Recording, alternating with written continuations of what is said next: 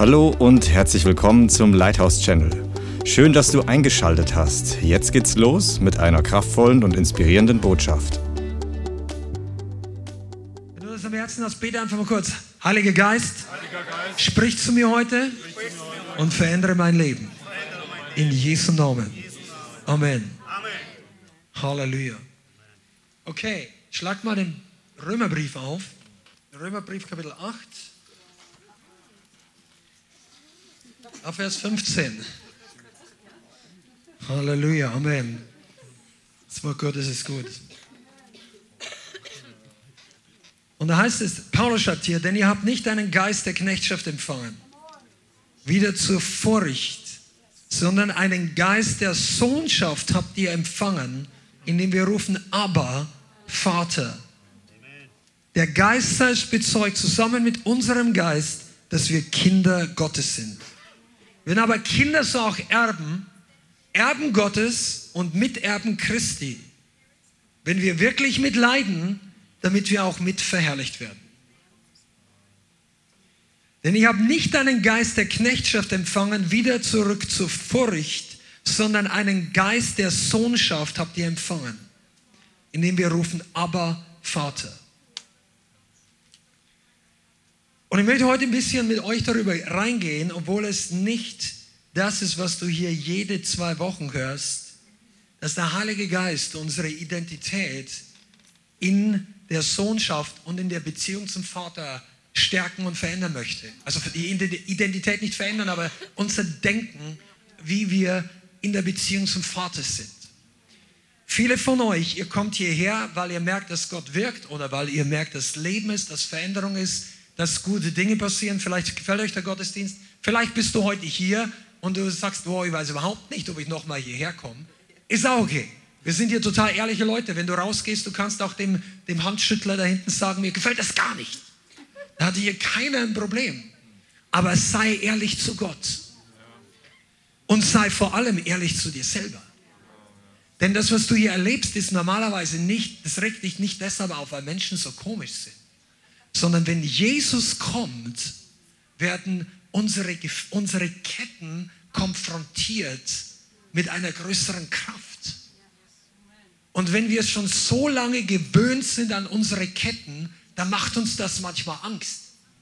Ganz besonders, wenn der Feind einen in, unter Kontrolle gebracht hat und die Gedankenstrukturen schon geprägt sind.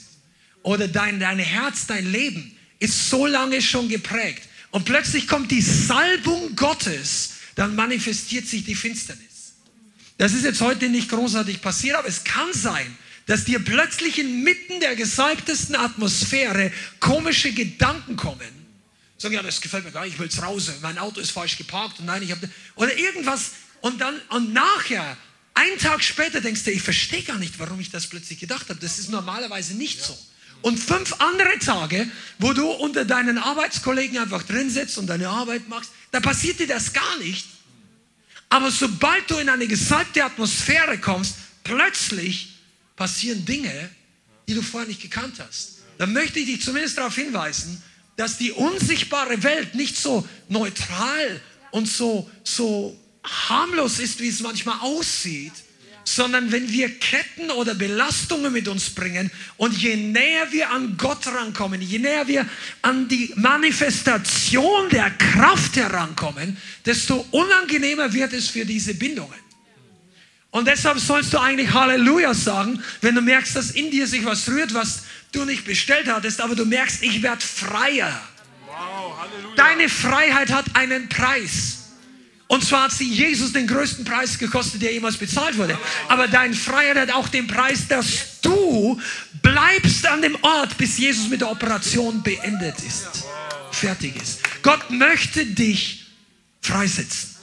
Und je länger diese alten Ketten range, fast schon eingebrannt oder wie sagt man, fast schon herangewachsen sind, desto unangenehmer ist es manchmal, wenn der Befreier kommt und die Ketten dem Volk Gottes abnimmt.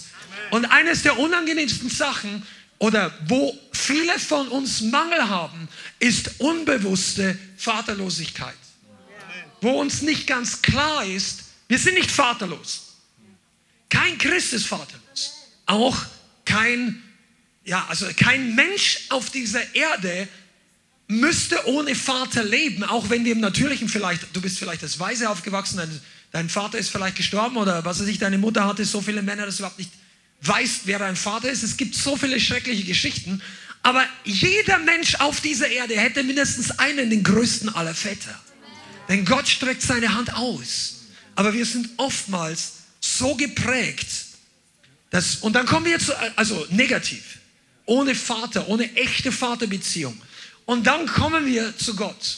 Und die meisten von uns in diesem Raum, wenn du online zuschaust, du hast irgendwann die Entscheidung getroffen, dass du Jesus folgen möchtest, dass du Christ wirst, weil du umkehrst von der Finsternis zum Licht, von dem Eigensucht zum Kreuz, zur Nachfolge, zur Auferstehung und dann beginnst du ein neues Leben. Amen. Amen. Das neue Leben ist wunderbar. Aber wir nehmen unsere alten Erfahrungen mit ins neue Leben. Wir nehmen unsere alten Denkstrukturen mit. Wir nehmen unsere Prägung mit, unsere Verletzungen. Manchen Missbrauch ist nicht weg. Einfach in dem Moment, wo du von neuem geboren wurdest. Und die Schmerzen sind bei manchen von uns noch da. Und deshalb leben viele Christen weit unter dem Level ihres Segens, was sie haben könnten, weil sie sich konzentrieren. Und jetzt muss ich vorsichtig sein, aber ich möchte, dass du gut zuhörst. Sie konzentrieren sich auf Jesus und auf den Heiligen Geist. Und manche von uns können eine Zeit lang oder teilweise mit der Person des Vaters nicht voll was anfangen. Jetzt, du machst nie was falsch, wenn du dich auf Jesus konzentrierst. Und der Heilige Geist ist auch super. Aber der Heilige Geist und Jesus möchten dir den Vater offenbaren. Den Vater, der wirklich auf dich wartet. Der Heilige Geist möchte dir zeigen, was es bedeutet, dass du ein Sohn bist. Nicht nur ein Gläubiger. Ja, ich gehöre jetzt zu der Gemeinde. Ja, ich bin jetzt von neuem geboren ja, ich bin jetzt das und das und das. Bevor du irgendetwas bist, evangelistisch, prophetisch, musikalisch, fürbitterisch, was auch immer, egal, bevor du was bist in dieser Art, bist du zuerst mal ein Sohn und eine Tochter Gottes. Aber die Bibel nennt das auch die Töchter, den Geist der Sohnschaft haben. Da steckt ein Geheimnis drin, geistliches. Genauso wie alle Männer auch die Braut Christi sind. Du kannst nicht einfach sagen, ich bin auch der Bräutigam. Nein, du heiratest einen Bräutigam. Amen. Auch wenn du Mann bist, eines Tages bist du die Braut. Amen. Im Geist sind wir geschlechtslos in diesem Sinn, aber nicht ganz, weil wir sind nämlich Braut. Das ist Geheimnis. Aber in diesem Körper hast du eindeutige Merkmale, zumindest wir in dieser Gemeinde glauben das. Deine Merkmale sprechen normalerweise für sich, wenn du nicht irgendwie ähm, Defekt hast in deinem Körper, was auch sein kann. Aber der Herr möchte dir vor allem zeigen, was du deine geistliche Identität ist. Okay? Und der Vater ist eigentlich derjenige, der dir deine Identität gibt. Das ist auch im Natürlichen so. Wisst ihr, das ist eine Familie. Von der Mutter geht oft die Liebe, die Zuneigung, die Wärme aus. Aber Väter im Natürlichen sind oftmals oder sind extrem wichtig, dass die Kinder in einer gesunden Identität aufwachsen.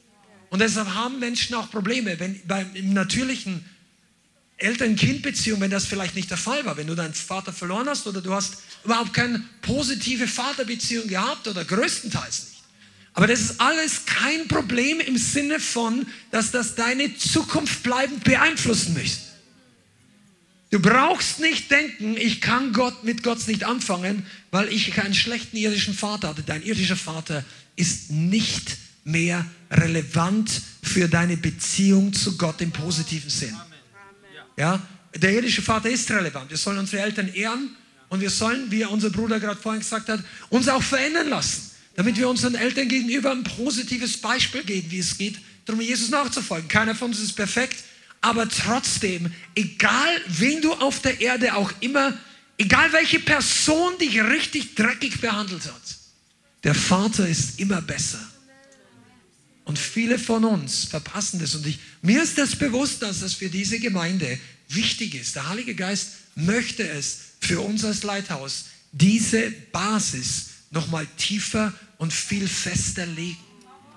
Weil ihr, ihr seid eifrige, getraust, die Hälfte der Gemeinde ist mehr als die Hälfte der Gemeinde jeden Monat unterwegs, um Menschen zu erreichen. Das ist crazy Prozentsatz für die durchschnittliche wiedergeborene Gemeinde in Mitteleuropa. Aber das alles macht aus dir noch keinen Sohn. Bist du da? Du kannst ein guter Erntearbeiter sein, du kannst ein guter Bauarbeiter, ich meine geistlicher Mitbauarbeiter, kannst ein guter Fürbitter, ein guter Seelsorgearbeiter, ein guter Musiker, ein Gesang, aber all das heißt noch nicht, dass deine Beziehung als Sohn zum Vater automatisch gut ist. Und der Herr möchte uns da heute noch wesentlich mehr hineinführen. Oh, come on, die Liebe des Vaters. Er möchte, dass du Annahme, Vergebung und Heilung empfängst. Das, das ist so viel tiefer. Der Herr möchte, dass du in dieser Gemeinde oder wo auch immer du zuschaust, er möchte, dass du Annahme vom Vater erlebst. Von Gott dem Vater. Annahme. Ich komme nachher dazu, was eigentlich in dieser Welt viel häufiger der Fall ist, nämlich Ablehnung. Aber Annahme, das ist eine Grundwesensart Gottes, wenn wir in der richtigen Art zu ihm kommen. Und die einzige richtige Art ist das glorreiche Evangelium Jesu. Der, der, der, der Erlöser. Der Vater hat die Welt so sehr geliebt, dass es seinen einzigen Sohn gab, auf damit jeder, der an ihn glaubt, nicht verloren geht, sondern ewiges Leben hat. Johannes 3, Vers 16 kennt fast jeder Christ. Aber der Vater hat die Tür geöffnet durch Jesus. Es führen nicht alle Wege zu Gott, dem Vater. Nicht alle geistlichen Wege. Und es, es sind nicht alle Götter gleich. Im Gegenteil, es gibt eigentlich nur einen wahren Gott, der ist ganz oben, alle anderen sind nichts, sagt die Bibel. Die, die, die Sache, wo es dann, ich glaube in Saudi-Arabien oder irgendwo, ich weiß nicht, wo sie dieses Haus gebaut haben für alle drei monotheistischen Religionen, für die Moslems, die Christen so und das Judentum und ein Gemeinschaftshaus. Das ist falsch. Das, ich meine, das Haus, schöne Architektur, ja, aber geistlich ist das nichts drin. Das sind, da ist nicht die Wahrheit. Weil Jesus sagt, ich bin der Weg, die Wahrheit und das Leben. Niemand kommt zum Vater außer durch mich. Er sagt nicht, such dir die oder jenes. Ich bin auf der, am Ende jedes Tunnels. Nein, am Ende von allen möglichen Tunnels sind eine Sackgasse. Eine kleine Tunnellampe, die dich drei Kilometer in den Berg reinlaufen hat lassen und dass du da drin verhungerst. Jesus ist das Licht der Welt. Er strahlt heller als jede Kirche, die sie bauen können. Jesus leuchtet die ganzen Fake-Götter weg. Der bläst die Dinger weg, wenn er erscheint auf dieser Erde. Lass mir dir mal was sagen, das hat nichts mit dem Thema zu tun, aber wir reden über den Vater. Der Vater kommt eines Tages, schickt er seinen Sohn auf die Erde zurück. Und dann kommt kein kleines Baby in der Krippe. Da kommt kein Zimmermann, der hier landet auf einer weißen kleinen Wolke mit diesen kleinen dicken Engelchen. Da kommt der König aller Könige und der Herr aller Herren auf einem weißen Pferd. Aus seinem Mund geht ein Schwert hervor. Und an seiner Seite reitet die Armee des Himmels und eine ganze Reihe von Leuten. Und ich hoffe, du bist auch dabei. Come on, wir werden eines Tages, we will ride with him. Ist hier irgendjemand lebendig? Shangarabasa. Der Heilige Geist hat uns die Augen geöffnet, wenn du das möchtest. Durch das Wort Gottes war Jesus auf die Erde gekommen. Ich sage, ich bin der Weg, die Wahrheit und das Leben. Und jetzt möchte dir Jesus den Vater zeigen. Und die meisten von uns haben mit dem Vater ein Problem, weil wir denken, entweder wir kennen ihn nicht oder ich will ihn gar nicht erst kennenlernen. Ja, der ist wie die Kirche, der ist wie mein Vater. Ich hatte auch ein paar schwierige Autoritätspersonen in meinem Leben als Teenager. Ich bin auch katholisch aufgewachsen, ich sage jetzt nichts gegen die Kirche. Gibt es auch viel dagegen zu sagen, aber ich sage es jetzt nicht. Ich mache jetzt keine Scherze, aber ich, ich, ich habe so meinen Teil mitgekriegt. Ähm, und äh, ich hatte übrigens ich war katholisch aktiv in meiner Jugend. Ich hatte echt einen ernsthaften Pfarrer, der sehr konsequent und sehr ernsthaft nach moralischen Maßstäben für damalige Verhältnisse sehr außergewöhnlich äh, gelebt und gepredigt hat. Aber der konnte mir den Vater auch nicht zeigen. Der hat mir auch nicht das Evangelium gepredigt. Ich bin nicht von neu geboren worden. Ich habe trotzdem nicht genau gewusst, warum ich Gott nicht richtig kenne. Ich wusste noch nicht mal, dass ich Gott nicht kenne. Aber es ist ein anderes Thema. Autoritätsfiguren, die ein schlechtes Beispiel für dich sind die hindern dich im Natürlichen, dem echten Vater zu begegnen, weil der Vater im Himmel ist neben vielen anderen guten Dingen auch eine Autoritätsperson. Gott der Vater hat die größte Autorität im ganzen Universum. Er, er öffnet sein Herz für jeden.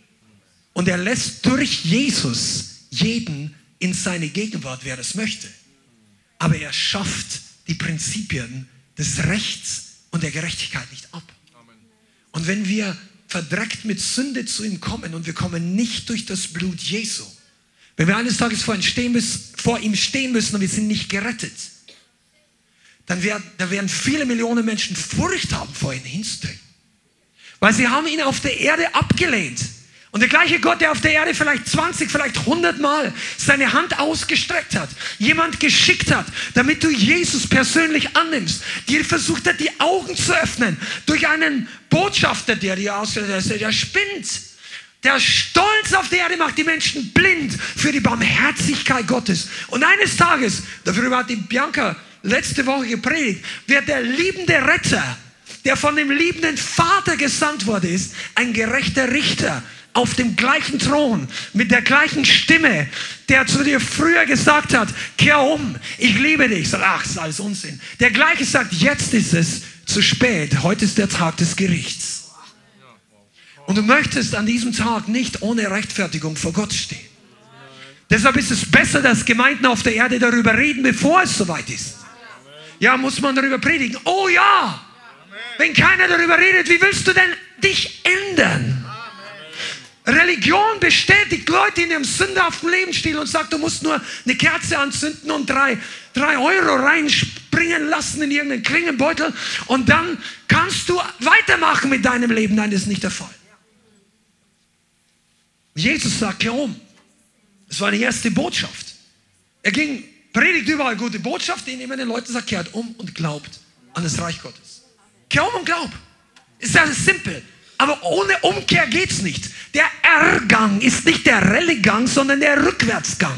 Du musst den Rückwärtsgang einlegen. Das kenne ich gar nicht, weil ihr alle mit Automatik inzwischen fährt.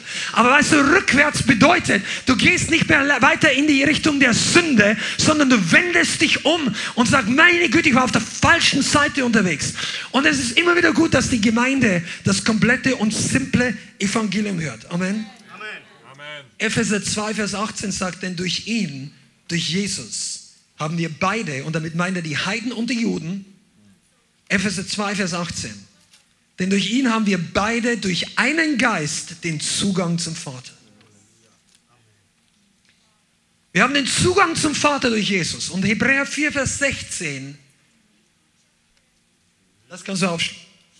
Hebräer 4, Vers 16 sagt, lasst uns nun mit Freimütigkeit hinzutreten zum Thron der Gnade, damit wir Barmherzigkeit empfangen zur rechtzeitigen Hilfe. Weißt du, du bist eigentlich in einem Gottesdienst, damit du rechtzeitig Hilfe empfängst. Du bist nicht hier, um Religion und, und verstandesmäßig Theologie zu lernen. Das ist ein Nebeneffekt, wenn du die richtige Lehre bekommst und das ist eine sehr wichtige Sache. Aber was wichtig ist, ist, dass du nicht nach Hause gehst, wenn es dir schlecht geht. Dass du dich nicht in ein Mauseloch zurückziehst, weil dir die ganze Welt auf den Kopf zu fallen scheint. Der Teufel möchte dich isolieren vom Vater. Ich, ich, ich weiß, warum ich das heute sage in der Predigt. Der Feind hat eine Strategie, dich von den guten Dingen zu isolieren. Dich rauszubringen aus der Freude, weil dann fällt dir die Motivation rauszubringen aus dem Glauben, weil dann fehlt dir der Sieg. Aber vor allem auch rauszubringen aus der Gemeinschaft, weil dann fehlt dir auch die Unterstützung, dass du den Glauben und die Freude wieder bekommst. Das ist nicht kompliziert, oder? Und trotzdem schafft es der Feind immer wieder, mit seinem Angelhaken einige aus der Gemeinschaft der Heiligen rauszuziehen. Und der Herr sagt zu dir heute, pass auf, Hör gut zu und lerne was, wenn der Herr möchte dich bewahren. Amen. Lasst uns nun mit Freimütigkeit hinzutreten zum Thron der Gnade. Freimut bedeutet, du kommst entspannt, aber entschieden. Du kommst nicht mit Angst vor den Thron. Du denkst, ja, früher, oh, jetzt bist du gewaschen. Halleluja. Abgewaschen mit dem Blut Jesu. Halleluja. Du einer, wenn in deiner Gemeinde einer vom Blut Jesu redet, dann sollte einer von seinem Stuhl aufspringen und sagen, das war für mich. Danke. Ihr, ihr lernt, das Blut Jesus ist eine der größten Wahrheiten im Universum. Und wenn du das, du, manche Satanisten wissen mehr, wie viel Kraft im Blut Jesu ist als manche Christen.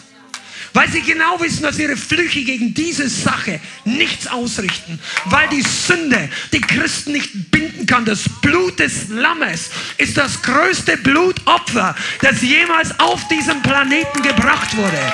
Dieses Blutopfer bezahlt für alles. Dieses Blut spricht besser als das Blut jeder Sünde. Besser als das Blut jeder Abtreibung. Traurig aber wahr, dass so viel Blut vergossen wird, auch im Mutterleib. Aber egal, was dein Leben früher war, das Blut Jesu hat dich gewaschen. Wenn du es angewandt hast, gerechtfertigt und geheiligt. Und einige von euch, ihr seid in dem Gottesdienst auch, dass ihr ein bisschen Passion lernt. Dich zu begeistern über die wirklich wichtigen Dinge. Das Blut, danke, das Blut Jesus ist einer der Sachen. Da kannst du wirklich, da ist, wie man so schön neudeutsch sagt, ausrasten angesagt.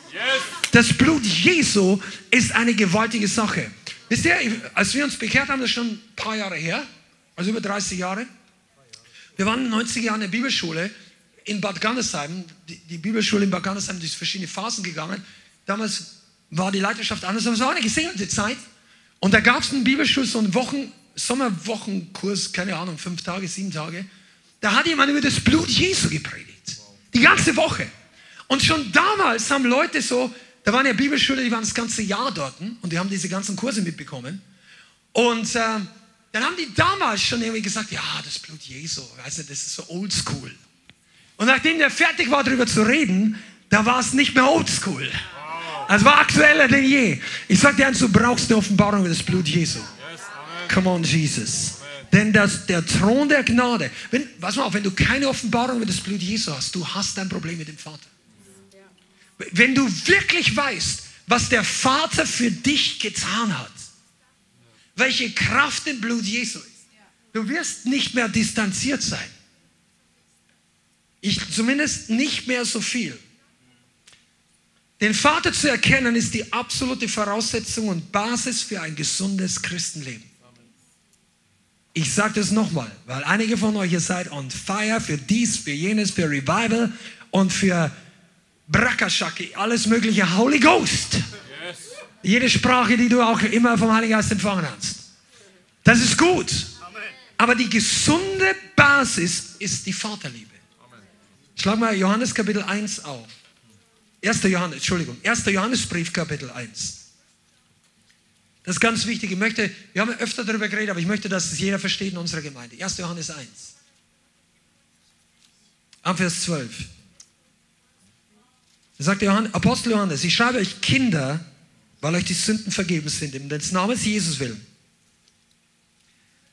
Vers 13, ich schreibe euch Väter, weil ihr den erkannt habt, der von Anfang an ist. Ich schreibe euch, ihr jungen Männer, dritte Kategorie, weil ihr den Bösen überwunden habt. Vers 14, ich habe euch geschrieben, Kinder, und das ist ein anderes Wort als im Vers 12, okay?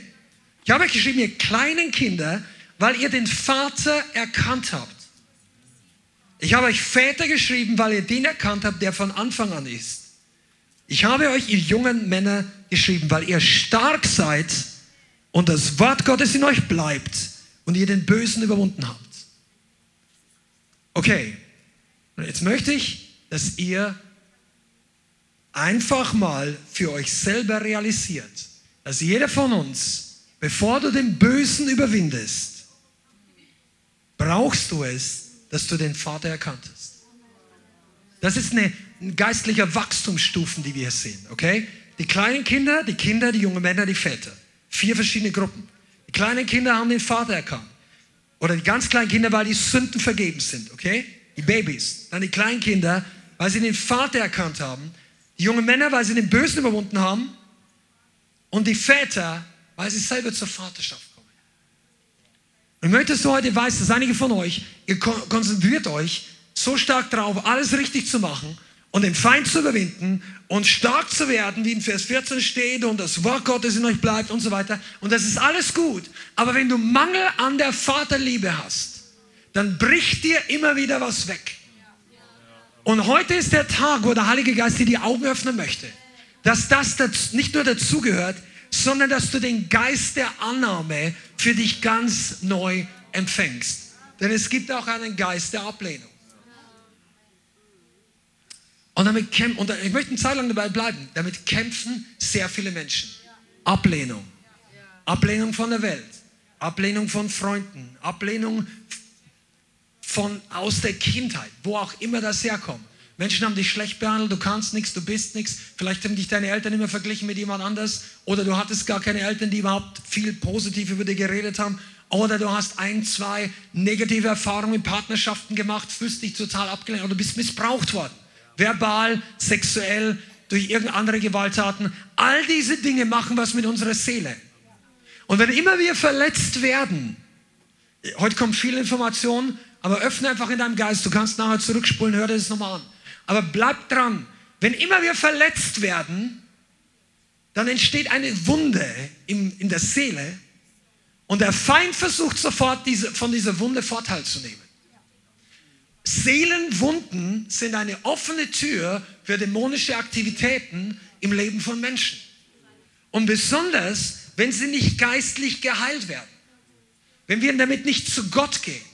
So, und in der Welt ist keiner von uns wirklich zu Gott gegangen, sondern was die Reaktion von uns auf Verletzungen ist oft Streit, Neid, Bitterkeit.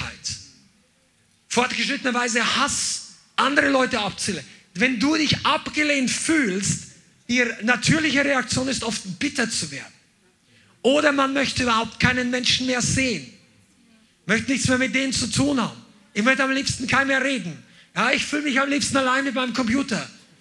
Du weißt nicht, warum diese Leute sich manche, ich sage nicht alle, aber manche sich so schwer tun, mit anderen Leuten Gemeinschaft zu haben. Das ist auch nicht besser oder schlechter, weil kein Mensch ist besser oder schlechter. Aber Gott hat den Menschen nicht geschaffen, dass er sich alleine zurückzieht. Der Mensch ist geschaffen für Gemeinschaft, zunächst mal mit Gott. Aber wenn wir unter dem Geist der Ablehnung leiden, dann sehen wir die Wirklichkeit nicht mehr, wie sie ist. Wir sehen mit einem Filter. Du fühlst dich von Leuten abgelehnt, die dich vielleicht gar nicht ablehnen wollen. Die nicht das Gleiche tun. Du siehst die Umstände nicht mehr, wie sie sind, sondern wie dieser Spirit es dir vormacht, eine Brille, die du aufhast. Und dann reagierst du nicht mehr normal. Und das ist jetzt auch nichts Abfälliges. Ich glaube fast jeder Mensch war schon in solchen Situationen. Du fühlst dich abgelehnt, du fühlst dich nicht wertgeschätzt. Und dann interpretierst du, wenn andere Personen Nein zu irgendwas sagen, nicht, dass sie sagen, okay, die Person will nicht, dass ich das tue, oder die Person will nicht, dass ich das habe, oder ein Nein in einem Jobinterview oder wie auch immer. Leute, die den Geist der Ablehnung haben, nehmen das dann persönlich. Die fühlen sich persönlich abgelehnt, während vielleicht die andere Person, Partei, Situation nur ein Nein zu einer Situation gesagt. Und nur weil ein Nein kommt, heißt das noch nicht, dass die Person dich vielleicht persönlich ablehnt.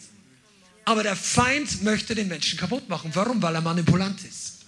Er möchte deinen, einen Vorteil von deiner Verletzung. Und wenn du beginnst, Leute, wenn du beginnst bitter zu werden, eifersüchtig, Leute zu hassen, er hat den Vorteil. Wenn du beginnst, dich von der menschlichen Miteinander zurückzuziehen, er hat den Vorteil. Nicht du. Vielleicht siehst du, vielleicht gibt, ich nenne ein paar Beispiele, vielleicht hast du andere Dinge. Vielleicht siehst du dann als Christ oder auch als Mensch, ungeachtet vom Christsein, dass andere Leute Gaben haben, andere Leute Gunst haben. Vielleicht haben die berufliche Möglichkeiten, Fähigkeiten, die du nicht hast. Ein Mensch mit dem Geist der Ablehnung fühlen sich zurückgesetzt. Und manche fühlen sich ungerecht behandelt. Aber das ist nicht dein Erbteil. Ich möchte nur die Augen öffnen, dass manche von unseren Verhaltensweisen uns klar wird, das ist nicht normal und das haben wir, das ist nicht deine normale Persönlichkeit. Verstehst du? Manche Leute haben so viel Negatives im Leben erlebt, dass sie am liebsten gar nicht mehr zu einer Grillparty hingehen, weil die Tatsache, dass die anderen sich freuen können und locker sind, ist für sie in sich schon mal schmerzhaft. Ja, ich will das gar nicht. Ich weiß gar nicht, was ich reden soll. Wenn ich mit dem rede und er fragt mich, wie es mir geht, ich will das gar nicht sagen. Kennt ihr, wisst ihr, was ich meine? Und der Herr möchte dich und uns und jeden hier rausbringen aus solchen Situationen. Der Geist der Ablehnung ist nicht ein Freund. Es ist ein Spirit aus der Hölle. Und der Herr möchte uns heilen von diesem Geist freisetzen. Dass du dich freuen kannst, wenn andere Leute Gunst haben. Dass du dich freuen kannst, wenn andere Leute Gebetserhörungen haben. Wenn andere Leute finanziell gesegnet sind, aber du hast trotzdem noch nicht genug. In deiner Situation, aber der Herr möchte es dir noch schenken, dass du nicht bitter bist, ja Gott, warum der und nicht ich. Wisst ihr, oftmals ist da nicht einfach nur Eifersucht, da steckt ein Geist der Ablehnung dahinter. Und du fühlst dich zurückgesetzt. Und der Teufel sagt, ja genau, bei dir klappt es nicht, weil du betest so schlecht, du bist so schlecht, Gott liebt dich weniger. Dann, all diese Sachen kommen nicht vom Heiligen Geist. Der Herr möchte dich zurückbringen, dass du deinen Fokus nicht mehr auf die Umstände legst und auf die Gesegnungen der anderen, sondern er möchte dich mit Annahme übergießen, sodass du dich freuen kannst, wenn andere gesegnet werden. Sodass du großzügig sein kannst mit deiner Nettigkeit. Boah, ich fühle mich aber gar nicht so. Die ersten fünf Leute haben mich heute nicht gut begrüßt. Weißt du, jemand, der keinen Geist der Ablehnung hat, der ist großzügig mit Freundlichkeit. Übrigens, Freunde, das ist die Lösung für Menschenfurcht beim Evangelisieren. Weil du denkst, oh, die drei Leute wollten nichts hören, ich fühle mich abgelehnt. Ja, aber weißt du, wenn du Annahme des Vaters hast, dann können dich 20 Leute ablehnen. Du hast einen Überfluss ein, an Freundlichkeit. Du kannst immer noch lächeln, weil du hast, du wartest nicht. Oh, come on, Jesus. Du wartest nicht, dass diese Leute dich annehmen. Du wartest darauf, dass diese Leute Jesus annehmen. Aber wenn sie dich ablehnen, hast du kein Problem. Das ist, wenn du gesättigt bist mit Annahme. Wenn, wenn du einen Geist der Ablehnung hast, sagst du, die freuen sich alle, ich passe nicht zu der Party. Wenn du keinen Geist der Ablehnung, sondern einen Geist der Annahme hast und du wirst zu einer Party nicht eingeladen, dann sagst du, ach schade, die Party hätte es richtig gut laufen können, wenn die mich eingeladen hätten. Aber wenn sie nicht wollen, okay, habe ich meine eigene Party. Ich habe meine 1 zu 1 Party mit den 3000 Engeln, die heute so mal hier sind oder was auch immer. Du hast dein Feuer, du, hast, du bist mit Jesus die Überzahl. Schau mal her, wenn manche von euch, wenn so viele Freunde Buddies hätten, wie ein Fußballstadion füllen könnte, und die ganzen Buddies sagen, hey, komm mal rüber, wir haben eine gute Zeit. Wer von euch würde da klagen, ah, ich habe ich hab eine schlechte Begegnung draußen auf der Straße gehabt? 60.000 Leute sagen, hey, da kommt der Sepp. Oder da kommt der Tom. Oder die Alex oder irgendjemand, der nicht in Bayou Waren wohnt oder war auch immer, ist halt meine alte Vergangenheit. Also das, ich, ich mag die auch. Der Herr liebt Bayern. Amen. Thumbs up im Chat hier. Pass auf, der Herr liebt dich genauso. Und weil er dir den Geist der Annahme gibt, musst du nicht um die Annahme der Menschen kämpfen. Du hast es nicht nötig, darum zu bitten, dass Leute dich annehmen. Das, das muss ein bisschen sinken. Wie viele von uns haben gekämpft, dass Leute freundlich sind mit uns? Muss ich gar nicht jetzt melden, aber ich weiß, ich war genauso. Da, da, du hast dich bemüht. Der eine von uns hat es bemüht mit Freundlichkeit, der andere mit Witze, der andere mit geselligem Verhalten, was auch immer. Vielleicht mit Geld, vielleicht warst du der, der Kumpel, der Nerd in einer Gruppe von lauten, lauter, was weiß ich, Rockern und du hast jedem immer das Bier bezahlt in deiner damaligen Zeit und du warst ein bisschen beliebt, weil du warst der, der alle Rechnungen bezahlt. Was Leute manchmal tun, um Annahme von anderen Menschen zu bekommen. Vielleicht hast du dir versucht, die Annahme deiner Traumfrau zu erkaufen. Ist der falsche Weg. Und wenn das ist nicht deine Traumfrau, wenn du sie erkaufen musst in dieser Art und Weise, vielleicht, vielleicht hast du die richtige Person erwischt, aber dann mach es nicht mit dieser Art, weil das wird nichts werden. Du musst dir niemanden erkaufen. Und jetzt kommen wir, Come on, das ist das volle Evangelium in a nutshell. Du musst dir noch nicht mal die Annahme Gottes erkaufen. Seid ihr da? Das, das wird immer besser hier. Du musst dir die Annahme des wichtigsten Personen im Universum nicht erkaufen. Du musst es dir nicht verdienen. Du kannst es dir nicht verdienen und erkaufen. Der Preis ist zu hoch. Der Einzige, der deinen Deal mit dir möchte, ist der Teufel.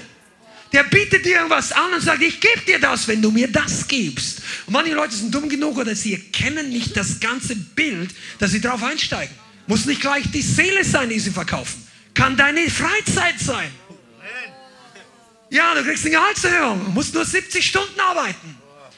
Ja, aber wie soll ich ohne die 70 Stunden und ohne die Gehaltserhöhung diesen 911er irgendwann mal mir leisten können? Weil das war, der Teufel sagt, ich gebe es dir, wenn du, und der Gott sagt, umsonst. Nicht den 911er, aber die Annahme. Und eines Tages kann sein, dass es dir ein gutes Auto auch gibt. Wenn es kein Götze für dich ist. Der hat nichts gegen Power unter der Motorhaube, der hat was gegen Probleme in deinem Herzen. Das ist keine Power, keine geistliche Power. Verstehst du, was du meinst? Ich habe einen guten, also ich habe ein Vorbild in einem gewissen Sinn. David Hogan war für uns schon ein Vorbild. Der hat schon so viele Tote auferweckt. Ich weiß nicht genau, wo es jetzt gerade ist, aber es sind über 30, glaube ich, inzwischen. Sind unfassbare Wunder, die passiert sind. Der hat, der hat, immer sich diese großen alten Trucks damals in den 70er, 80er Jahren, der hat noch getuned, paar hundert PS, dass er in dem Dschungel vorwärts kommt. I'm for the excess of power in every area. ich dachte, okay, Halleluja. Aber wir brauchen hier in Deutschland keine riesen Schlammreifen. Also die meisten von uns nicht. Aber du brauchst die Annahme. Vielleicht hast du früher versucht, mit deinem Auto, mit einem dicken Benz, BMW, Mercedes, die Leute zu beeindrucken. Das ist nicht der Geist der Annahme. Du musst niemand mehr beeindrucken. Weißt du was, worum Gott beeindruckt ist? Von Glauben. Du kannst Gott beeindrucken mit Glauben, aber nicht durch religiöse Werke. Du kannst, und einige von uns, weißt du, der Feind möchte dich in Bitterkeit bringen, auch gegen Geschwister. Bring es mal nicht von der ganzen Welt. Du sagst, ich habe ja kein Auto mehr. Ich will ja niemand beeindrucken. Aber hast du denn Angst, dass Leute hier schlecht über dich denken? Hast du Angst, in einer kleineren Gemeinschaft dich mal zu öffnen? Oder einfach mal zu sagen, oder diese Person, ja, der hat so viele Tattoos und der ist immer so, ah, und ich bin einfach ganz anders, ich bin ein stilles Mäuschen und so weiter. Der Herr möchte dir all die Vorbehalte nehmen, sodass du plötzlich mit Leuten, die ganz anders sind wie du, gut umgehen kannst. Dass du die nicht nur ertragen kannst, sondern genießen. Can I get a witness? Dass du Freude an Leuten hast im Leib Christi, in der Gemeinde, die anders sind wie du. Weil du plötzlich frei bist vom Geist der Ablehnung. Wow, der ist nicht wie ich. Halleluja. Ja, siehst du, du magst mich auch nicht. Nein, ich mag dich genauso wie den. Die Vielfalt auf einer Blumenwiese ist fantastisch. Der muss nicht sein wie du und du musst nicht sein wie ich. Du bist speziell. Ja, das wusste ich immer. Ich passe nirgends rein. Halleluja! Weil in der Vergangenheit solltest du nicht reinpassen. Come on, das ist Teil 2 der Predigt. Ich habe es noch gar nicht verstanden. Einige von euch haben versucht, wo reinzupassen, wo du nicht reinpassen solltest. Du wurdest abgelehnt, weil du kein Teil dieser Tribe warst. Du hast versucht, mit den Sündern zu sündigen und der Heilige Geist hat gesagt, das wird nichts. Wow, ich dachte, dass ihr weiter seid. Halleluja. Einige, du hast versucht reinzupassen mit Leuten, wo Gott sagt, das ist nicht dein Erbteil. Du brauchst nicht den Beifall von diesen Leuten. Ja, ich muss da weiter ausholen. Bin überrascht. David war so einer. David war ein Schleifstein seiner Generation. Bis er Goliath geschlagen hat. Und dann war der Schleifstein von einigen wenigen. Warum sage ich das? Weil er war Außenseiter ganz am Anfang. Wir alle kennen David, weil er sein Leben nicht so geändert hat, wie es angefangen hat. Er ist heute der vielleicht am meisten geehrteste König unter den Juden, außer dem Messias, der Jeshua ist, aber an den die viele leider noch nicht glauben. Aber die Stadt Davids ist Jerusalem. Der Schlüssel Davids ist das, was in der Bibel steht. Der Sohn Davids ist der Messias. Ben David. David wurde bekannt über die Geschichte. Sie haben hier eine, eine, Statue in Frankfurt hingestellt. Und in vielen anderen Städten der Welt. David und Goliath, Michelangelo macht eine, ein Kunstwerk im Mittelalter aus Marmor von David. Warum von David? Weil Gott ihn gebraucht hat. David ist fantastisch. Aber seine, fragt nicht seine Familie. David war der achte Sohn. Und nach dem siebten haben seine Eltern wahrscheinlich gedacht, jetzt kommt nichts mehr Gutes. Oder was auch immer. Die haben den zu einer Arbeit geschickt, wo damals eher Knechte dafür eingestellt worden sind. Schafe hüten war nicht der normale, ein ehrenwerter Job für einen Sohn. Also der war, dann kam der Prophet ins Haus und er sagt, der Prophet Samuel zu dem Vater, also das ist mehr als der größte Prediger in deiner Generation, wenn der bei dir zu Hause läutet. Samuel war damals das Sprachrohr Gottes. Da hatten die Leute nicht alle den Heiligen Geist, die hatten nicht die aufgeschriebene Bibel alle auf ihrem Handy oder im Buchformat. Wenn Samuel kommt, dann zittert jeder. Die Ältesten der Stadt haben gesagt, bedeutet dein Kommen Gutes. Und er sagt, Shalom, Shalom, gut, Friede. Friede. Das er, steht wortwörtlich drin. Friede. Kein Problem, wir kommen im Segen. Die Leute waren so und dann kommt dieser gleiche Prophet ins Haus von Jesse. Also vom Vater. Und er sagt, bring all deine Söhne. Und er bringt alle, außer David. Kannst du dir vorstellen, dass der möglicherweise mit Ablehnung zu kämpfen hat? David wurde nicht eingeladen zu seiner Salbungsfeier. Der war's. Der Prophet kommt wegen ihn und die Leute denken, ja, den brauchst du nicht holen, den betrifft es nie. Alle anderen nur nicht David. Was haben die Leute über dich gedacht? Amen. Alle, aus dem wird nichts. Amen. Aus der, zu, der, die Sünde zu kaputt. Zu viele Jahre verschwendet. Come on, einer von euch schon graues Haar? Hat dir der Teufel schon mal eingeredet, du bist zu alt? Nicht? Preis dir mehr an, Bruder. Aber vielen anderen schon. Du hast vielleicht kein graues Haar. Du denkst dich, das ist zu, zu weit, zu lang, zu viel Drogen, zu viele Frauen, zu viele Männer. Ich bin, ich bin zu weit weg. Ich bin nicht mehr so heilig, dass Gott jetzt mit mir wirklich was Großes tun könnte. Und die Leute, die dich früher gekannt haben, sagen Amen, wenn du ihn da sitzt. Ja, brauchst gar nicht kommen. Wer, wer bist du überhaupt? Ja, jetzt schreibt irgendwelche Artikel im Internet. Was auch immer. Verstehst du? Dann kommen die Leute, die dich von früher gekannt haben und du bist nicht mehr die gleiche Person. Aber die kennen dich von früher.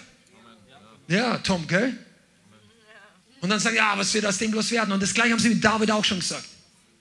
Und er hatte, der hatte Challenges mit Ablehnung. Hundertprozentig.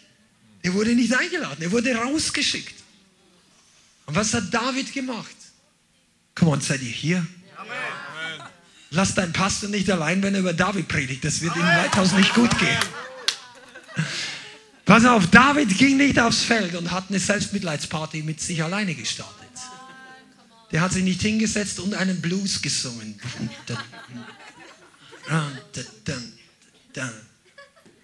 Keiner will mich haben. Und hier ist schon wieder ein Schaf weg. Das Schaf ist weg. Das Schaf ist weg. Und er hat keinen Blues gespielt. David war nicht der Erfinder des Blues. Der war Erfinder des Lobpreises, wenn du es so willst, aber er war nicht der Erfinder. Der hat den Sound der Befreiung gestartet, weil ihn alle abgelehnt haben. Alle seine älteren Brüder, seine Eltern. Ja, der hatte auch keinen guten. Nein, der hatte einen schlechteren Vater vielleicht als du. In der Hinsicht, dass ihn, vielleicht hat dich dein Vater nicht zum Schafehirn. Ja, ich habe auch. Aber der, bist du schon mal eingela nicht eingeladen worden von einem Leiter zu dem Gottesdienst, wo dein Leben so richtig starten sollte? Die wollten dich weghalten von deiner Salbungsfeier. Bei David war es so. Und David hat sich nicht in Bitterkeit ziehen lassen. Nicht in Einsamkeit. Freunde, wenn ich das irgendwie, ich bräuchte Schriftgröße 350 hier. Für, wir haben jetzt, irgendwann mal kommt das. Da mache ich es größer. Der, der Feind konnte David nicht in Bitterkeit reinziehen. Wie viele Christen haben ihre Berufung verloren oder einen riesigen Umweg gemacht, weil sie in Bitterkeit festgesteckt sind? In Ablehnung, in Isolation, in mich mag keiner. Ich weiß nicht, ich passe da nicht hin. Die beten alle schneller als ich. Sag, spielt doch keine Rolle. Du bist doch nicht wegen, ist doch kein Gebetswettbewerb hier. Ist auch kein Tanzwettbewerb hier im Leithaus. Auch wenn du es denkst. Das ist eine Liebe. Den Herrn Gemeinschaft. Ist nicht mal ein Wettbewerb. Begegne Jesus. Also du kannst von David so viel lernen, aber das Erste, was wir lernen, ist, geh mit dem Geist der Ablehnung richtig um. Lass es nicht in dein Herz rein, weil der, der nächste Riese wird dich fertig machen. Da kommt dann der Wolf, der will eigentlich nur Schaf und dann denkt, da sitzt ein deprimierter Hirte, den nehme ich gleich noch mit. Aber David war plötzlich nicht derjenige, mit dem der Wolf, der Bär und der Löwe gerechnet hat. Die haben sich gedacht, ja, der sitzt hier einsam, die der ganzen Feier da drüben, vielleicht kriege ich heute ein Schaf, ich kriege heute zwei und plötzlich kriegt er einen David. Das war das Letzte, was er gesehen hat. Mir gefällt ich mache jetzt für mich selber hier, Klammer auf. Halleluja. Mir gefällt es. Ein Hirte, der plötzlich den Löwen killt wegen einem Schaf. Und hier in Deutschland wollen sie die ganzen Wölfe wieder einführen. Da kannst du mal selber studieren, ob das sinnvoll ist oder nicht. Ja, jetzt kein Scherz hier im Taunus, erst vor ein paar Tagen. Ein paar Wölfe, äh, Schafe gerissen. Also hüte dich, aber hüte dich noch mehr vor dem geistlichen Wolf. Weil der geistliche Wolf ist noch wesentlich gefährlicher als der natürliche. Der will dich nämlich herausbringen aus der Herde. Ah, Shanda, Rabakas. Der Heilige Geist will dich heute eine Schutzweste geben vor dem Geist der Ablehnung dass, dich, dass du das Ding rauskickst aus deinem Leben. Ja, ich war immer eine Außenseiter meiner Klasse. Du bist in guter Gemeinschaft mit ganz vielen Leuten in der Bibel. Amen.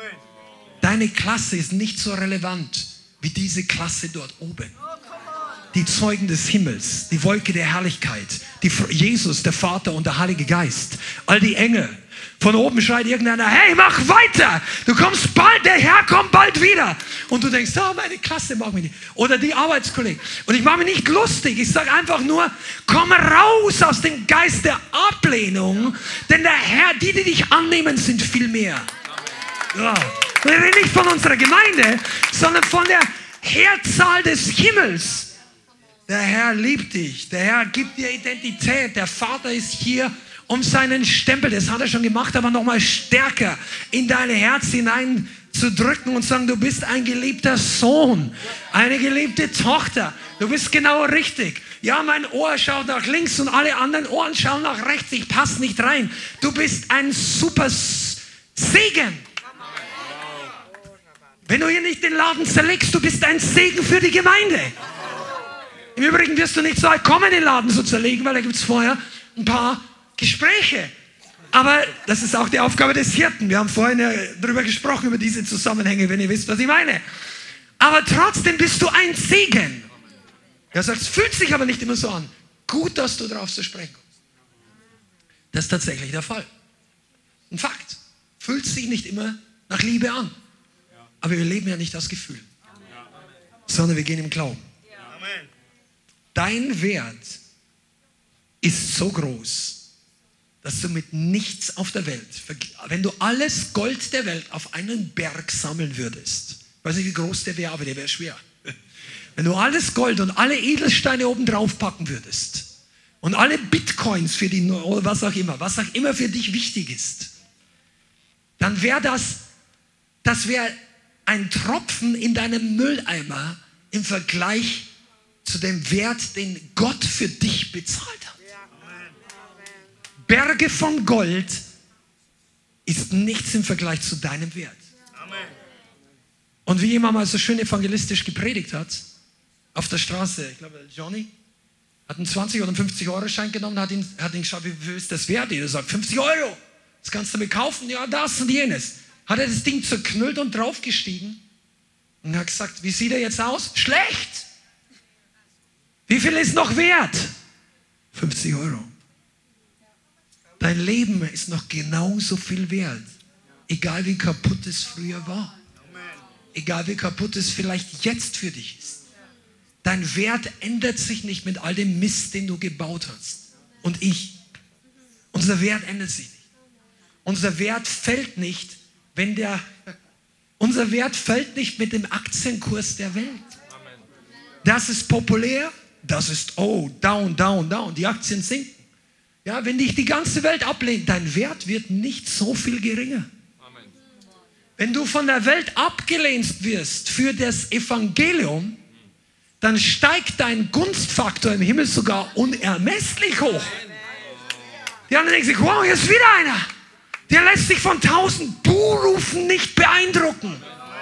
Von tausend Internetkritikern. Schreibtisch, Cowboy, Tastatur, Heroes. Und sonst wenig dahinter. Was fürchtest du dich vor diesen Leuten? Sagt der Heilige Geist. Ja?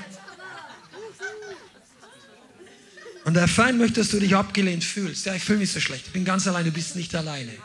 Und vor allem, du kämpfst in dieser Gemeinde nicht alleine. Du, nicht, du denkst vielleicht, ja, die anderen haben alle anderen Geschmack. Das kann sein. Vielleicht mag der andere das Parfüm, der mag andere Schuhe, der mag anderes Auto, der andere geht zu Fuß. Die politische Meinung muss nicht von jedem der gleiche sein. Aber ich sagte, wir kämpfen hier füreinander, für die Freisetzung der Leute, die gebunden sind. Du brauchst ja nicht Leute mit Übereinstimmung in den gleichen Problemen sitzen wie du. Amen.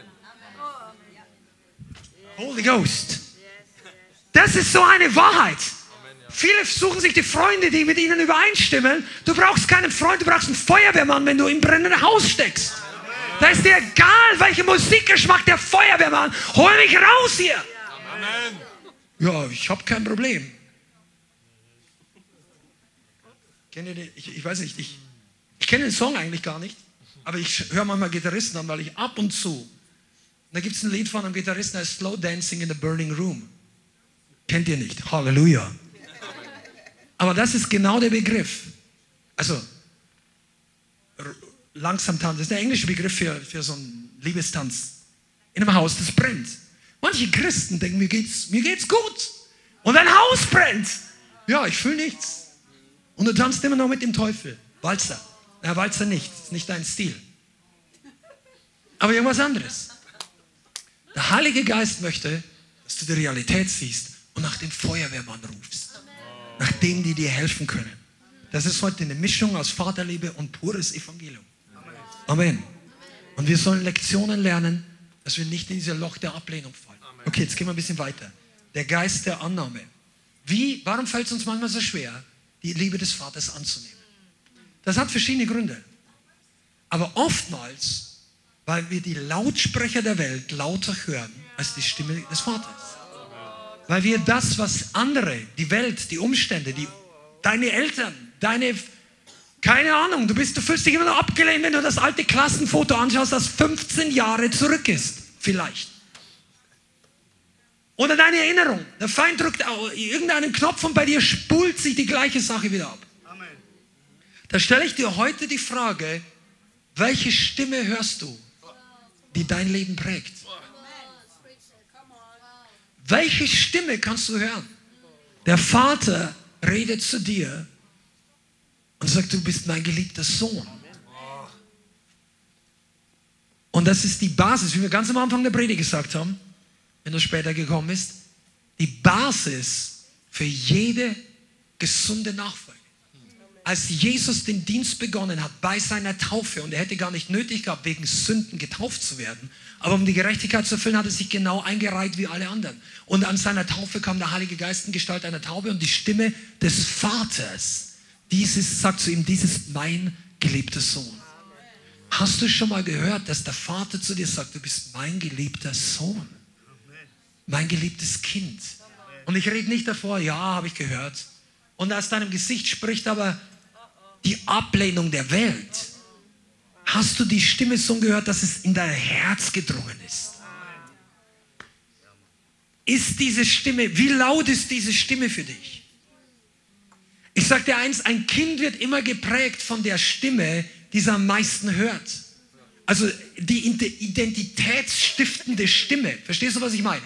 Wenn du, wenn du einen Vater hast, der dir sagt, ich liebe dich, aber du hast irgendeinen Stiefvater und einen Onkel, bei dem du einfach 80 Stunden die Woche bist, weil deine Eltern irgendwie arbeiten müssen oder was auch immer, und diese eine Person redet dir die ganze Zeit, du bist nichts, du kannst nichts, du bist nicht so gut wie meine Kinder, dann wird diese Stimme, weil sie so oft gehört wird, prägender sein, obwohl er sich vielleicht vom eigenen Vater durchaus geliebt fühlt. Deshalb haben wir oft das Problem, dass unsere Schule, unsere Kindheit, unsere Freunde, unsere Beziehungen uns geprägt haben, weil diese Stimme immer noch da ist. Und ich möchte heute wirklich auch als Christ, der du sagst, ich habe vielleicht keine großen Sünden oder ich möchte mein Leben sauber mit Gott leben, trotzdem sagen, hörst du die richtige Stimme zu dir reden? Oder wenn du dich zurückziehst, sagst, hörst du innerlich, nein, das wird nichts, das klappt nichts, ich habe keine Lust, nein. All diese Gedanken, kick diese Sachen raus, stell das Radio ab. Verschließ deine Ohren, du bist nicht verpflichtet, jedem Mist zuzuhören. Ja. Deine Aufmerksamkeit ist deine Entscheidung. Was andere dir antun, kannst du nicht beeinflussen. Aber wem du Aufmerksamkeit gibst, mit wem du dich beschäftigst, wem du in dein Herz hineinlässt, das ist deine Entscheidung.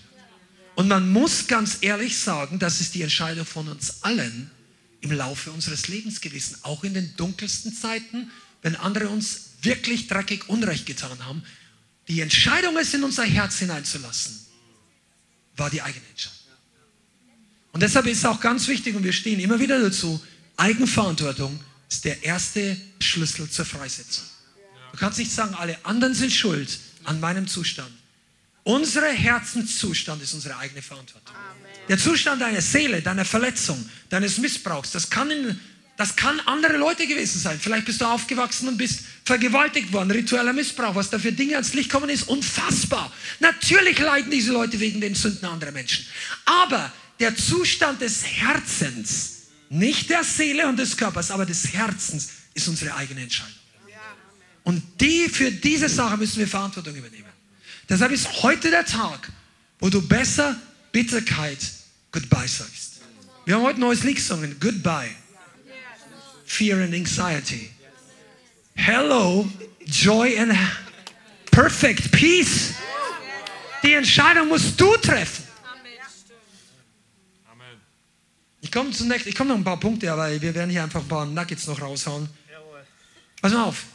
Der Vater braucht, oder du, die Liebe des Vaters wird dir nicht viel nutzen, wenn du dich weigerst oder schwer tust zu vertrauen. Vertrauen ist wichtig. Und viele von uns haben nicht mehr richtig gelernt zu vertrauen oder sie haben sich entschlossen, ich vertraue nicht mehr. Und du musst dich öffnen und verwundbar machen, um zu vertrauen. Du musst aber nicht jedem hier in diesem Raum vertrauen, du musst schon gar nicht jedem Menschen vertrauen. Aber du kannst und solltest dem Vater im Himmel vertrauen. Und das ist ein, ein, ein Schritt der Entscheidung. Das fällt manchmal nicht leicht.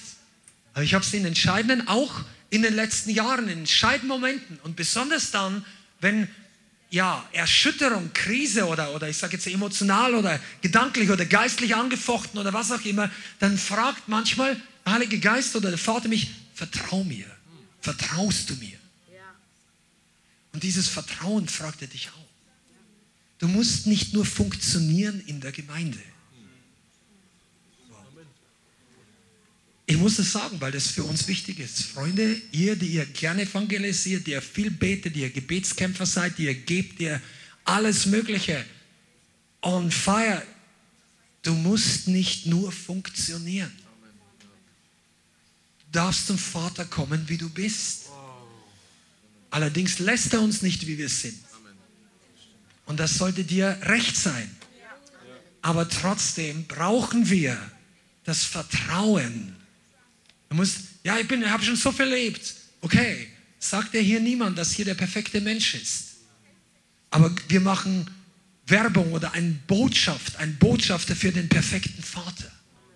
Deshalb sagt doch Jesus auch, nennt niemand auf der Erde euren Vater, euren Abba, weil niemand so perfekt ist.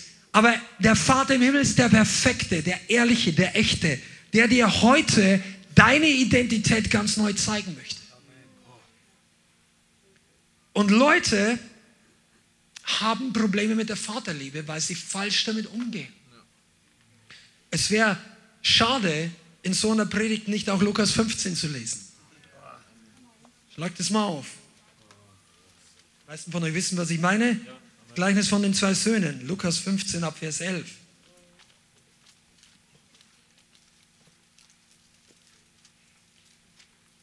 Lukas 15, Vers 11. Und der Herr, der sprach, ein Mensch hatte zwei Söhne. Und der Jüngere, Jüngere von ihnen sprach zu dem Vater, Vater, gib mir den Teil des Vermögens, der mir zusteht. Und er teilte ihnen die Habe. Nach nicht vielen Tagen brachte der jüngere Sohn alles zusammen und reiste weg in ein fernes Land. Dort vergeudete er sein Vermögen, indem er verschwenderisch lebte. Und als er alles verzehrt hatte, kam eine gewaltige Hungersnot über jenes Land und er selbst fing an, Mangel zu leiden. Und er ging hin und hängte sich, hängt, hör zu, hängte sich an einen Bürger jenes Landes und schickt, der schickte ihn auf seine Ecke, Schweine zu hüten. Der niedrigste Ort für einen Juden. Und er begehrte, seinen Bauch zu füllen mit den Schoten, die die Schweine fraßen, aber niemand gab ihn. Und als er in sich ging und sprach, wie viele Tagelöhne meines Vaters haben Überfluss an Brot, ich aber komme hier um vor Hunger. Ich will mich aufmachen und zu meinem Vater gehen und will zu ihm sagen, Vater, ich habe gesündigt gegen den Himmel und vor dir. Und ich bin nicht würdig, nicht mehr würdig, dein Sohn zu heißen. Mach mich wie einen deiner Tagelöhner. Vers 20. Und er machte sich auf und ging hin zu seinem Vater. Als er aber noch fern war, sah ihn sein Vater und wurde innerlich bewegt und lief hin und fiel ihn um den Hals und küsste ihn. Der Sohn aber sprach, Vater, ich habe gesündigt gegen den Himmel und vor dir, ich bin nicht mehr würdig, dein Sohn zu heißen. Der Vater aber sprach zu seinen Sklaven, bringt schnell das beste Gewand heraus und zieht es ihm an und tut einen Ring an seine Hand und Sandalen an seine Füße und bringt das gemästete Kalb und schlachtet es und lasst uns essen und fröhlich sein. Denn dieser, mein Sohn, war tot und ist wieder lebendig geworden, war verloren und ist gefunden worden. Und sie fingen an, fröhlich zu sein. Sein älterer Sohn aber war auf dem Feld. Und er kam, und als er kam und sich dem Haus näherte, hörte er Reigen und Musik. Und er rief einen Diener herbei und erkundigte sich, was das sei. Der aber sprach zu ihm, dein Bruder ist gekommen und dein Vater hat das gemästete Kalb geschlachtet, weil er ihn gesund wiederhalten hat. Er aber wurde zornig und wollte nicht hineingehen. Sein Vater aber ging hinaus und redete ihm zu. Er aber sprach und antwortete zu dem Vater, siehe, so viele Jahre diene ich dir und niemals habe ich ein Gebot von dir übertreten und mir hast du niemals ein Böckchen gegeben, dass ich mit meinen Freunden fröhlich gewesen wäre. Da aber dieser dein Sohn gekommen ist, der deine Habe mit Huren durchgebracht hat, hast du ihm das gemästerte Kalb geschlachtet. Er aber sprach zum Kind, du bist alle Zeit bei mir und alles, was mein ist, ist dein. Aber man musste doch jetzt fröhlich sein und sich freuen, denn dieser dein Bruder war tot und ist wieder lebendig geworden, verloren und ist gefunden worden. Amen. So ist der Herr. Und dieses Gleichnis wird oft als Gleichnis vom verlorenen Sohn bezeichnet. In Wahrheit ist aber das Gleichnis von den zwei Söhnen. Natürlich ist es Gleichnis vom verlorenen Sohn, aber nicht nur. Und dieses Gleichnis man könnte eine ganze Stunde darüber reden, aber ich möchte euch ein paar interessante Gedanken dazu geben. Dieses Gleichnis zählt von zwei Söhnen, die beide Probleme mit der Vaterbeziehung haben. Auf unterschiedliche Art und Weise. Beide hatten Mangel an der Liebe des Vaters, auch wenn du es vielleicht nicht gleich glaubst. Sie hatten nicht in der Liebe des Vaters gelebt. Der Vater war für sie nicht relevant genug in einem gewissen Sinn. Der eine fühlte sich vom Vater eingegrenzt in den Entscheidungen. Er wollte alles gleich haben jetzt. Er wollte selber entscheiden. Er wollte die Grenzen der Vaterschaft nicht mehr haben.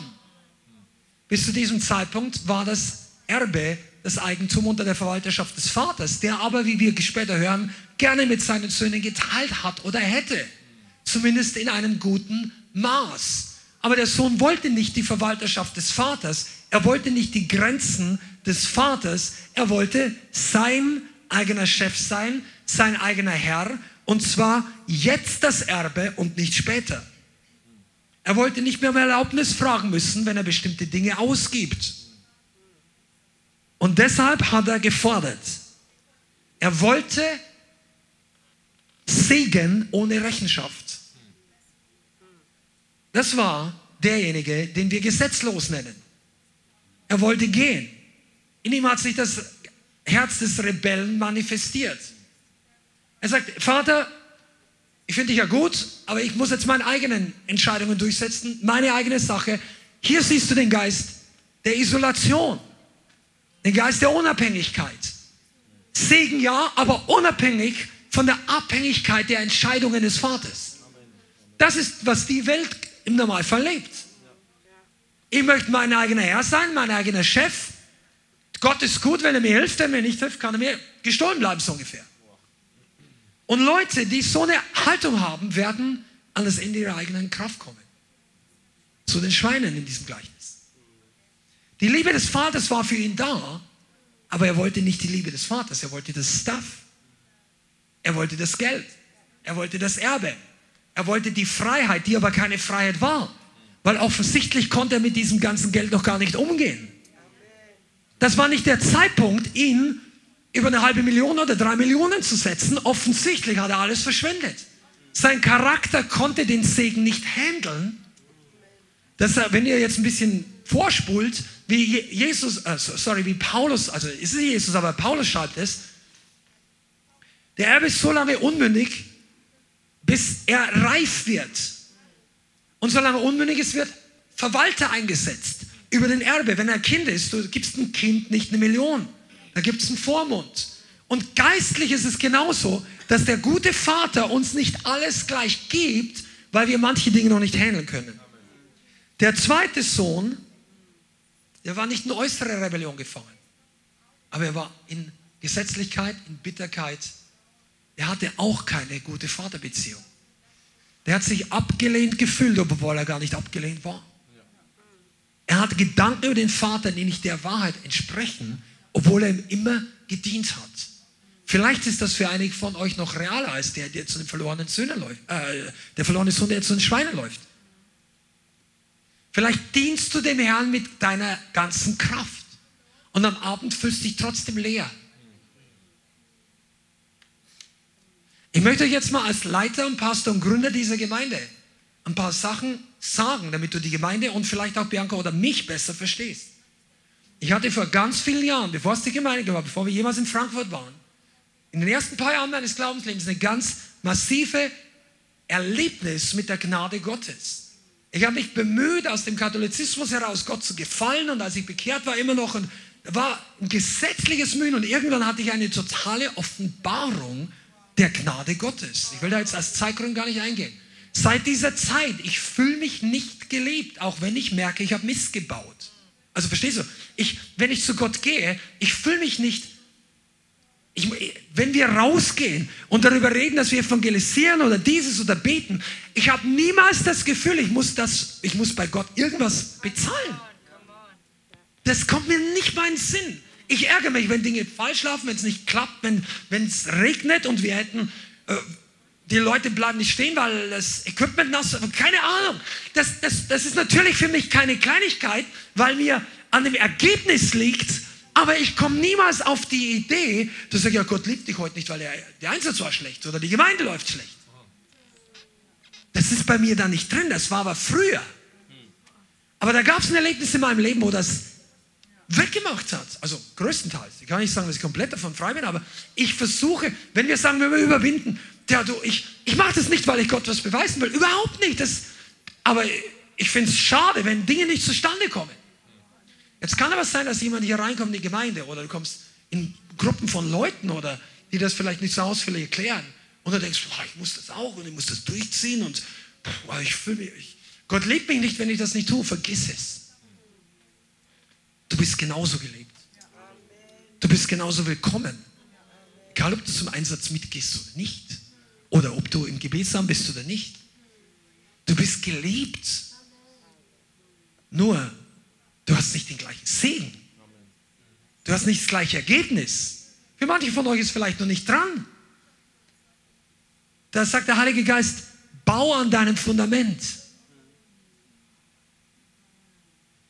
Ich weiß genau, warum ich rede und ich möchte euch da ein bisschen mit hineinnehmen. in dieser Gemeinde kommen einige Leute hinzu und das Feuer brennt und manche Leute werden schnell transformiert, manche Leute sind lang da und ihr erlebt Wunder und ihr erlebt Dinge und es ist richtig spannend für euch. Und einige kommen hier rein und du sagst, ich bin super, ich bin jetzt dabei und plötzlich merkst du eigentlich, wow, die letzten drei Jahre, manche Dinge waren gar nicht so geistlich, wie ich gedacht habe. Das heißt aber nicht, weil irgendjemand dir das hier sagt. Ja, das heißt nichts wert. Nein, aber du merkst einfach, okay, Pass auf, nimm dir doch einfach die Zeit, lass dich füllen. Vergleich dich nicht mit dem und dem und dem. Du bist kein schlechterer Christ, kein schlechterer Mitglied, du bist kein schlechterer Bürger. Der Herr liebt dich. Und die meisten Leute hier, die sind total begeistert, dass du da bist. Das ist total in Ordnung. Gib dir mal selber einen Break. Come on. Wie heißt das im Englischen? Cut yourself some slack. Mach's ein bisschen langsamer komm runter und genieß die Zeit in der Gegenwart Gottes, damit du dann mit der richtigen Identität deine Überwindungsschritte machst. Und der Pastor und ich sage jetzt nicht, bleib zu Hause, wenn es dir schlecht geht, sondern ich sage, komm mit der richtigen Haltung, mit der Dankbarkeit, mit der Freiheit, ja, setz dich halt dann eine Minute hin oder fünf am Anfang des Lobpreises, kein Thema, oder du musst überhaupt nicht stehen. Aber die, du wirst nicht verurteilt, du musst nicht sein wie die anderen, aber verpass Gott nicht wegen deiner Ablehnung. Schande. Gott will uns erziehen. Das ist der letzte große Punkt. Die Liebe des Vaters erzieht uns. Sie transformiert uns. Die Liebe des Vaters ist nicht ein Blankoscheck zu jedem Mist, was wir im Leben bauen. Die Liebe des Vaters ist, die uns reinigt, die uns Identität gibt, die, die uns neu macht, die, die uns fähig macht, andere Menschen zu ertragen. Seht In einer Gemeinde. Oh, ich dachte, da gibt es nur Heilige. Das stimmt, aber die sind noch nicht alle geheiligt. Sind geheiligt durch das Blut, aber noch nicht perfekt. Und du bist einer von ihnen. Ich bin auch einer von ihnen. Und weil du hier bist, ist die Gemeinde schon nicht mehr perfekt. Aber sie war es vorher auch nicht. Weil ich hier war und jeder andere. Gott möchte die Unperfekten zu seinem Ebenbild formen. Und wir brauchen, also deshalb darfst du ehrlich sein. Lauf nicht weg, wenn dir irgendwas nicht taugt. Amen. Das, wenn manche Leute das beherzigt hätten, dann wäre ihr Leben heute so viel anders. Ja, der, der, du kannst auch weglaufen. Weißt du, der verlorene Sohn ist nicht, nicht weggelaufen, weil, er, weil der Vater auf ihn sauer war. Wenn man darüber nachgedacht, der hatte eigentlich alles gehabt. Sein Leben, der war eigentlich ein Prinz. Nicht der Prinz von Ägypten oder von Samunda, aber der hatte wirklich viel, viel gute Dinge. Der hatte alles. Und doch hat ihm was gefehlt. Ja, wer hat ihm denn erzählt, dass ihm das alles fehlt? Welche Stimme hörst du? Die gleiche Stimme, die damals im Garten schon Mist erzählt hat. Die gleiche Stimme, die dir ins Ohr flüstert, du kannst nichts, du bist nichts, du hast nichts, geh nach Hause, dich braucht keiner. Kick die Stimme raus, tritt dir ins Maul, das ist vom Teufel. Das ist biblisch. Römer 19. Der Herr wird den Satan unter deinen Füßen in Kürze zertreten. Tritt ihn auf den Kopf, bis diese Stimme ausgeht. Das ist deine Verantwortung. Nicht die Verantwortung des Seelsorgers. Okay, komm du in die Seelsorge, we take die, diese ganzen Voices, da kann man was machen. Aber letztendlich, dass du dich entscheidest, die richtigen Sachen zu stoppen, da braucht es auch Selbstdisziplin. Und jetzt möchte ich noch ein paar abschließende Worte sagen. Die Liebe des Rebellion kickt dich aus der Liebe des Vaters schneller raus, als du schaust. Du kannst in einer perfekten Gemeinde, in einer perfekten Familie, in einer perfekten geistlichen und natürlichen Umfeld auswählen. Es gibt auch in perfekten Umfeldern total rebellische Leute. Rebellion ist nicht immer der Fehler der Autoritätspersonen, die falsch umgehen. Es ist die Entscheidung des Herzens. Ich brauche niemand, ich will niemand, ich laufe weg. Und Gott sagt, du kannst nicht vor mir weglaufen. Den Planeten gibt es nicht.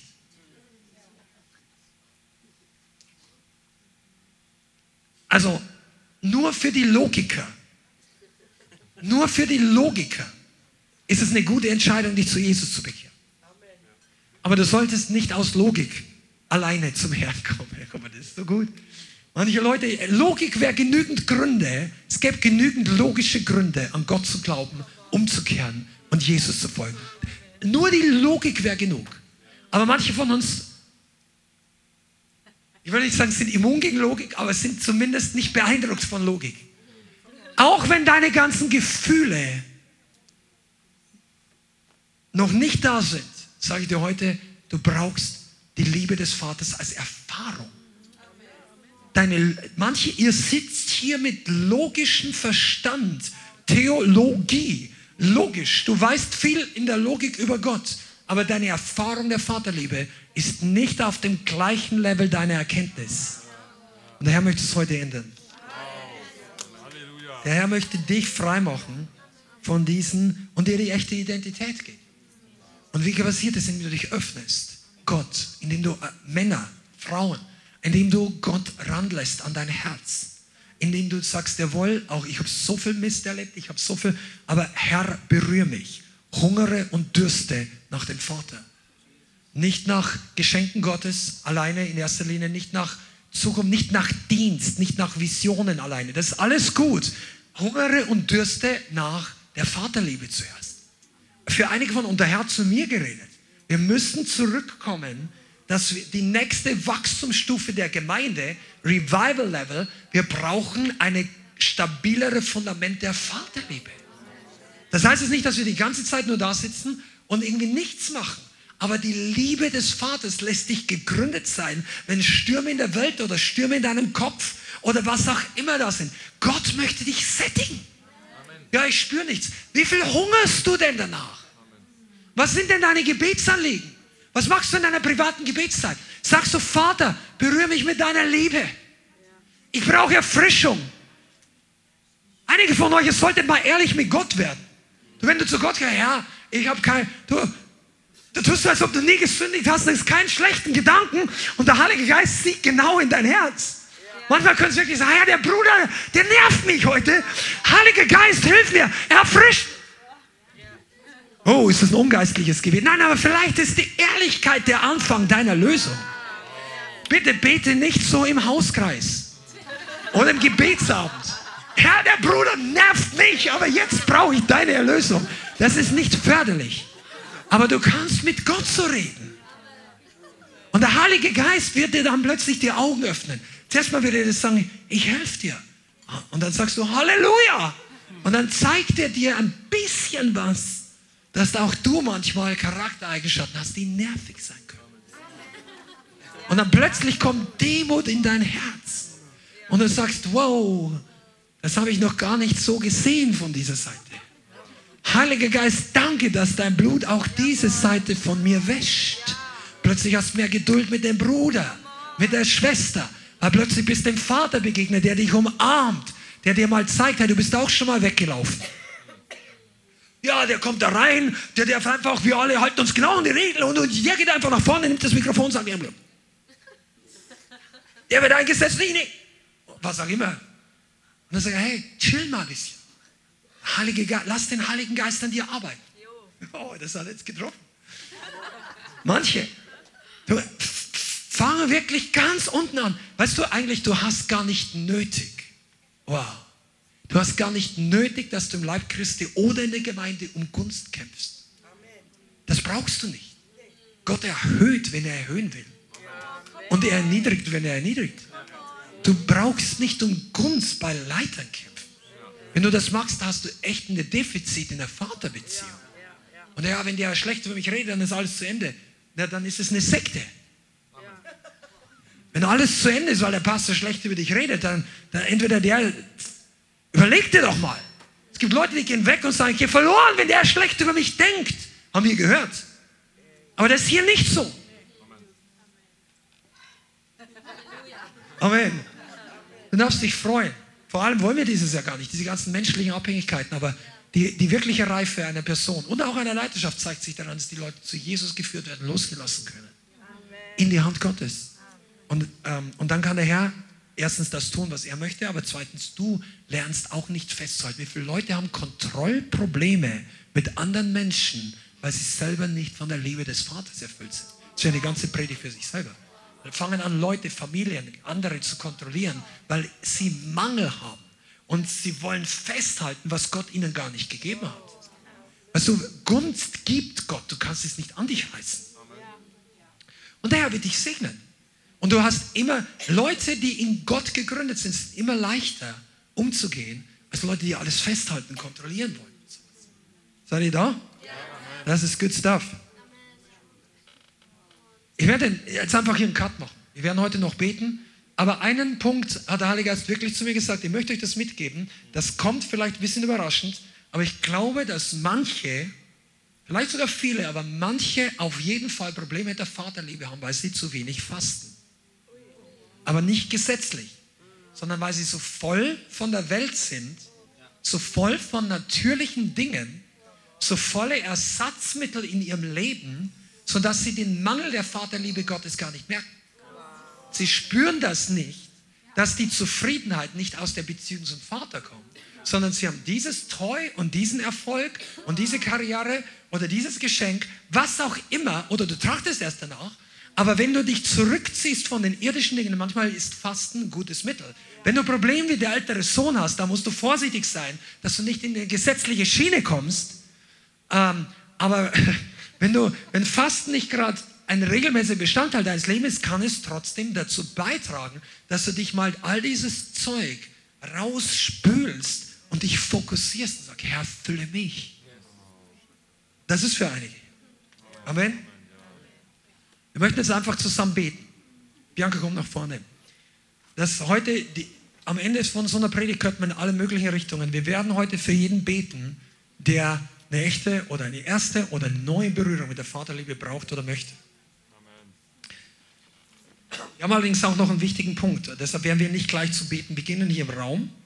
Aber ich möchte, dass einfach jeder mal kurz aufsteht und wir zusammen, auch wenn du online dabei bist, du bist hier und du merkst, dass du Mangel hast. Wir haben ein Gebetsteam, was bereitsteht, einfach für einige von euch, die jetzt live dabei sind, gleich ein paar Sekunden zu beten. Und heute möchte ich dir ganz besonders ans Herz legen, wenn der Heilige Geist zu dir gesprochen hat, dann ignoriere das nicht einfach oder, oder Mach das nicht einfach selber aus, wenn du merkst, dass Schmerzen hochkommen, dass seelische Verletzungen hochkommen, wenn du merkst, dass du Probleme in der Liebe des Vaters hast, weil du an Bitterkeit oder Verdammnis gebunden bist. Der Herr möchte freisetzen. Wir werden jetzt einfach mal im Allgemeinen dafür beten. Amen.